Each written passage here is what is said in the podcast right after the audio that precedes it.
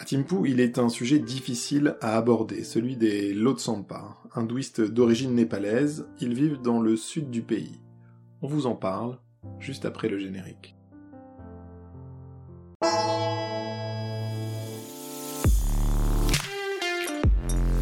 Vous écoutez Bonheur et Dragon, une aventure sonore en Himalaya, un podcast au cœur du méconnu royaume du Bhoutan. Épisode 15 Des minorités, des réfugiés et l'ami indien.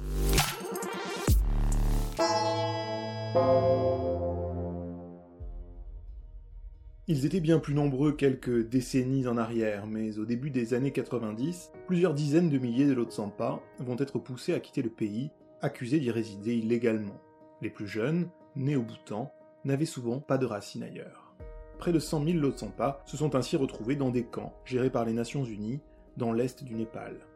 Des années ont été nécessaires pour qu'ils puissent retrouver une terre d'accueil. 60 000 ont ainsi rejoint les États-Unis, d'autres sont en Europe ou en Océanie. Parfois, après une longue, très longue période passée dans les camps.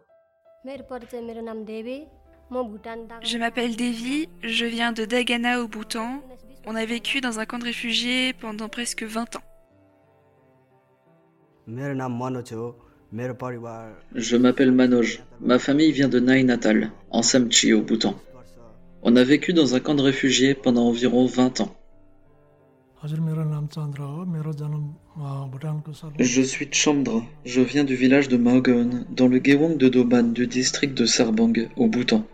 Après mon arrivée, j'ai vécu 19 ans dans le camp Belgang de Dojapa, au Népal.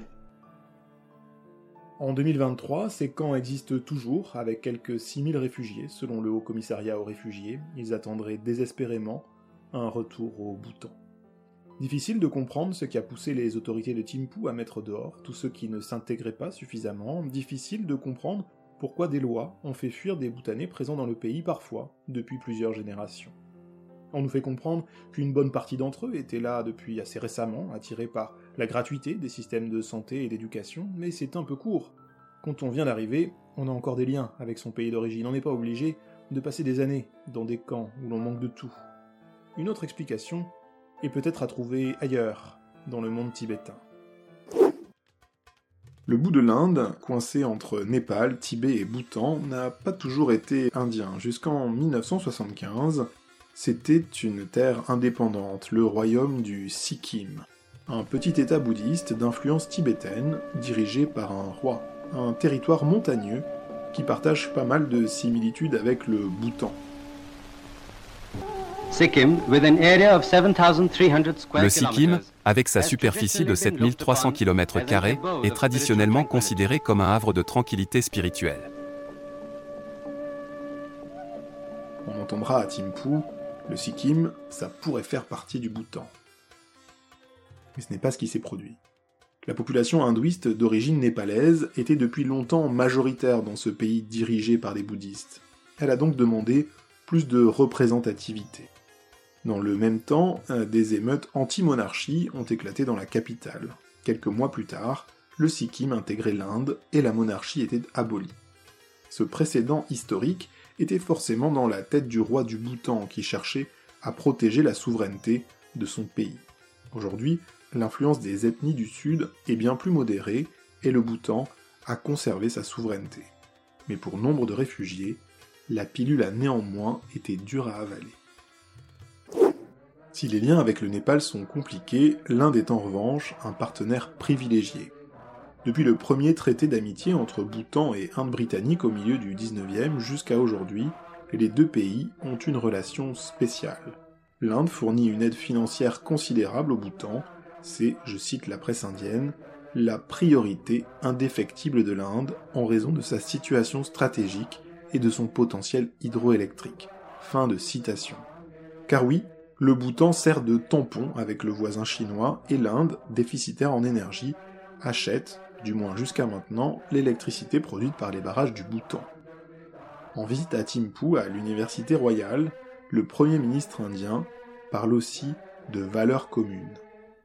Narendra Modi. During my last visit to Bhutan, I had the privilege to visit the Temple of Democracy Lors de ma dernière visite au Bhoutan, j'ai eu la chance de visiter leur temple de la démocratie, le Parlement du Bhoutan. Aujourd'hui, j'ai l'honneur de visiter ce temple du savoir. La démocratie et l'éducation, deux notions visant à nous rendre notre liberté. Dans le prochain épisode de Bonheur et Dragon, on jouera aux fléchettes et on ramassera des déchets à suivre.